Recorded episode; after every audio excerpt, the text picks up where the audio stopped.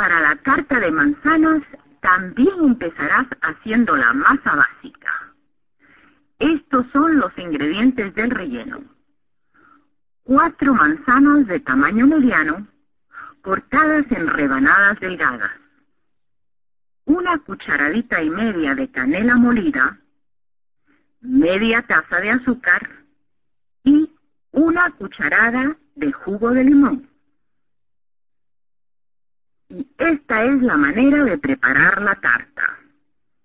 Caliente el horno a 400 grados. Forra el molde con la mitad de la masa.